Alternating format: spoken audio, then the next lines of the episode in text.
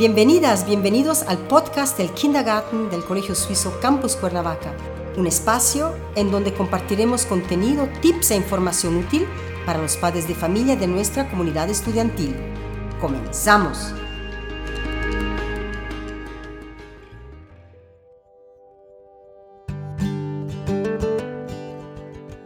Bienvenidos a un episodio más de este podcast.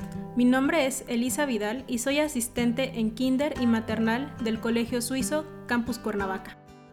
Hoy te voy a hablar del fomento e importancia de acercar a los niños a la lectura desde una edad muy temprana. La lectura tiene un sinfín de beneficios, sobre todo si es un hábito que se cultiva desde muy pequeños. Leer potencializa la imaginación, ayuda al niño a aprender divertirse solo y favorece la concentración.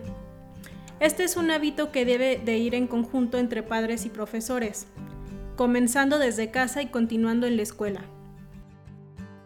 Si te estás preguntando, mi hijo o hija aún no sabe leer, ¿cómo puedo comenzar a fomentarle el hábito de la lectura? ¿Me va a comprender si le leo un cuento? No te preocupes, la lectura no solo es leer un conjunto de palabras, la lectura también es visual con las imágenes atractivas para ellos. Más adelante te daré algunos puntos importantes que podrías considerar al momento de introducirlo. Desde antes de entrar a la escuela los niños comienzan con sus aprendizajes. Al llegar a preescolar es la etapa donde hay experiencias significativas de manera formal y es ahí donde se le debe infundir al pequeño a disfrutar de la lectura. Es muy importante que ustedes como papás busquen libros con vocabulario simple para su hijo. Si aún no sabe leer, lo más recomendable es un libro con poco texto y más imágenes. Ellos de cierta manera leen a través de los dibujos o imágenes que contenga. Las ilustraciones en los libros de la literatura infantil motivan el aprendizaje de la lectoescritura, y es además un componente fundamental para el desarrollo de las habilidades lingüísticas infantiles. Los cuentos motivan e incitan a las niñas y niños a introducirse, a través del lenguaje, en un mundo distinto al suyo, lo que hará desarrollar la imaginación y mente creativa. Si piensas que la literatura infantil es solamente para desarrollar imaginación, estás equivocado o equivocada. Te comparto una lista de los beneficios de esta.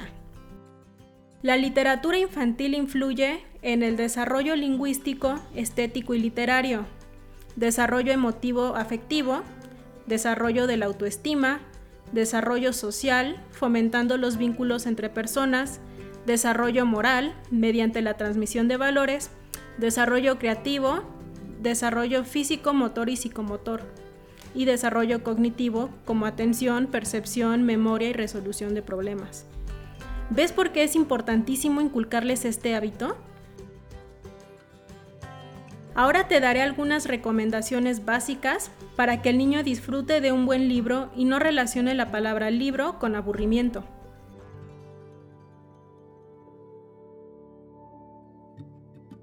1. Libertad de elección. El niño tiene capacidad crítica y se le debe dejar que él mismo seleccione los libros que quiere leer. 2. No imponer la lectura. Obligar al niño a leer un tiempo determinado o castigarlo con leer solo propiciará que el niño aborrezca la lectura y no lo contemple como un pasatiempo y lo relacione con castigo. 3. Leer en espacios creativos. Es aconsejable dejar de lado la habitación y buscar lugares que alimenten la imaginación, por ejemplo, el jardín o en el rincón favorito de él o ella. 4. Establecer una rutina diaria. Buscar un espacio y un tiempo diario para que el niño lo dedique a la lectura. 5. Fomentar el disfrute. Un ejemplo podría ser sentarse todos a leer en el jardín. Si los pequeños aún no saben leer, Mamá o papá pueden actuar lo que están leyendo, incluso si hay hermanos mayores podrían ayudar y así se hace más divertido para los niños y para la familia. 6. Impulsar su imaginación animándolos a escribir o dibujar sus propias historias. Con la lectura, la imaginación se dispara y la mejor forma de sacar su creatividad es escribiendo sus propias historias o cuentos, y si aún no saben escribir pueden hacerlo dibujando.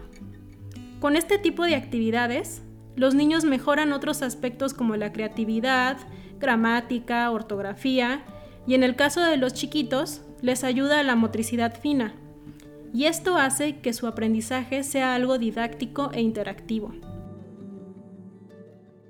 Y por último, darles el ejemplo. Los niños buscan ejemplos y suelen copiar lo que ven. Por eso es de suma importancia que esos ejemplos sean ustedes y los demás miembros de la familia. Espero que estas recomendaciones que te doy sean de mucha ayuda.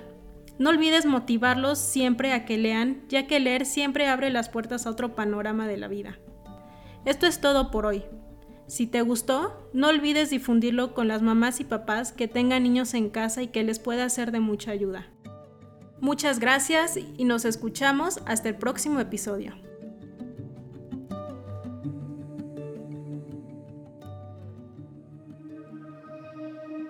Este podcast ha llegado a su fin. Gracias por su tiempo y gracias por escucharnos. Recuerden estar pendiente del siguiente episodio. Hasta la próxima.